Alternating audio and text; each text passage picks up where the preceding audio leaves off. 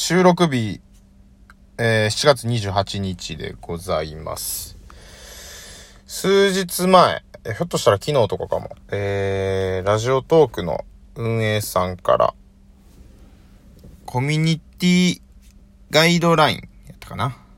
えー、というものが発表されまして、えー、ラジオトークで、要するに、10日、あるいはリスナーさんの行動によって誰かを傷つけたり騙したり、法律にまあ背く行為などを起こしてしまうと良くないので、それを気をつけるためのガイドラインを作って更新していくことにしましたということで、えー、発信前に押さえておきたい3つの心得っていうのがまずあった。後に、それを踏まえた上で不適切なコンテンツの考え方っていうのがあって、まあ、誹謗中傷ダメですよとか、えー、それから差別ヘイトダメですよとか、えー、迷惑行為反社会的発信はダメですよとか。まあ、で、そういうのがあったりしたら、えー、そういうのに対してパトロールであったり、通報であったりだとか、法的な手続きという、とかもできますっていうことで。で、もしそういう、うんと、ただ、配信者側にも、配信する自由があったりするし、聞いてる側は、えっ、ー、と、距離を取る方法。要するに、苦手な配信をまあ聞かなくてもいいっていう方法もあったりするんで、そういう方法もありますよっていうことも提示されてはいる中で、えっ、ー、と、まあ一個気になったのが、この、卑猥、わいせつ、アダルト。これが、えー、不適切なコンテンツの考え方の中に含まれているんですね。ちょっとこれをまたちょっと喋っていきたいと思うんですけれども。次の5つをはじめとした、えー、性的興奮を煽るコンテンツ、音声、テキスト、画像を見かけた場合、発信したアカウントを停止、またコンテンツを削除する可能性があります。あ、ことがありますということで。まあ、あの、詳細は、アプリのところ見てください。私があの、日本語読み間違いとかしてる可能性もあるし、解釈違いもあったりするかもわからないんですけれども。えー、下着や水着、えー、肌の露出が高い写真やイラストを出すことは禁止されています。これは大丈夫かな？明らかに性的興奮を煽る目的で性的行為を想起させる音声。あ、これもやってないかな。えー、ちぶさ正規肛門伝部の画像。これは大丈夫かな？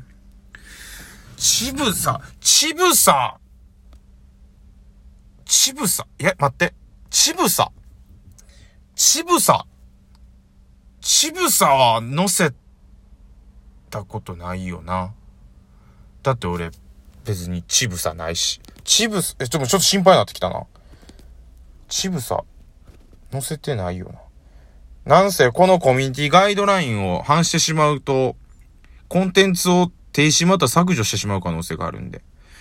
ちぶさ、ちぶさ載せたかったもん。次、正規の画像。正規正規は載せてないと思うねんけどな。えー、え、チンコとか載せたかな？いや、チンコ載せてないと思うねんけどな。えー、続いて肛門。いや、アナルは載せてないと思うねんけどな。じゃ、大丈夫か。アナルは載せない。伝部。伝部。伝部ってケツですよね。ケツも載せて。アナルも載せてない。ケツも。じゃあ、これ大丈夫ですね。下着や水着や肌の露出が高い写真やイラストさっき大丈夫って言ったけど、俺載せてなかったかなちょっと不安になってきたな。大丈夫か。明らかに性的興奮を煽る目的で性的な行為を想起させる音声。だから、なんかこう、あえいでる声とかね。え、俺あえいでる声とか載せてなかったかな大丈夫かな性的行為を相手に強要するコメント配信。あー、なるほど。ちょっとそこで、なんか何々してみろよ、みたいな。言ってなかったかないや、言、言ってなかったかな大丈夫かな出会い系行為。あ、俺なんか、トーカーさん同士のオフ会とかやってるな女性のトーカー、男性のトーカー問わず、プライベートで会ったりしてるの。あれ出会い系行為か。停止される可能性出てきたな。えー、っと、それ以外にも、まあ、社会通念としてハラスメントに該当される可能性が高く、相手はもちろん意図せず目にした人、耳にした人を不快にする可能性があるということを、あの、気をつけましょうっていうふうに書いてあって、直接的な性的単語の利用。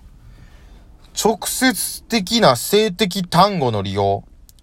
だから、例えばもう、これからはオナニーとか言っちゃいけないってことですよね。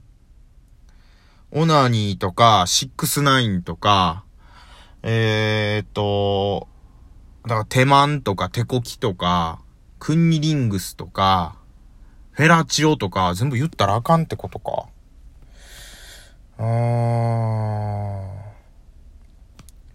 画像、音声、文言等の組み合わせにより性的なな内容だと誰もがわかるように連想させること。あーね。なるほど。だからコメント欄とかで、うーん。コメントで俺割と、あの、打った文字が弾かれたりするから、一文字スペース上げて、風、スペース族で風俗とかって送ったりしちゃなんなんももうあかんってことか。でもあれは連想もおろか直接的に言い過ぎてるか。あー。俺もわかんの？なんかスケベな話してる時にさ、あの、ゾウさんのギフト送るの。あの、ゾウさんはちょっとおちんちん的な意味やと使ったりもしてたけど、あんなもダメなんかな、もう。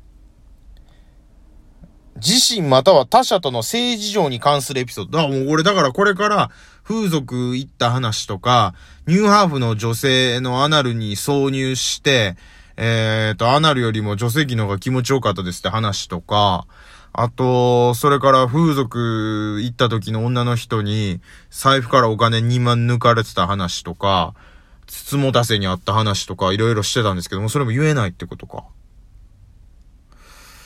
なるほどな相手の政治上に関する質問。ああ。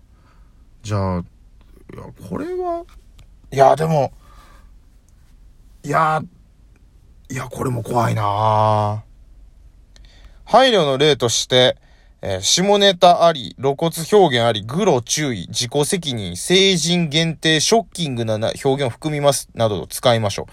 なるほどね。ああ、なるほど、なるほど。こういう風に、えー、っと、使えば、手段の一つとしていけますよ。なるほどね。で、それ以外にはまあ、リスナー側としては聞かないという選択を取りましょうということで。あと、それ以外にも、エロ以外にも、著作権的な部分の権利侵害の話とかも出てへんかったかな。それは迷惑行為の中に入ってないのか。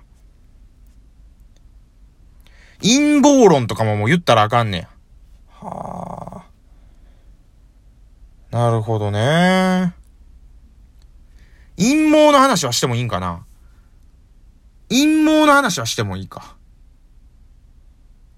でも陰謀の話を論じた場合、陰謀論になるから、陰謀論を陰謀論と聞き間違えられて、運営さんに通報される可能性あるな。じゃあちょっと陰謀の話ももうやめといた方がええか。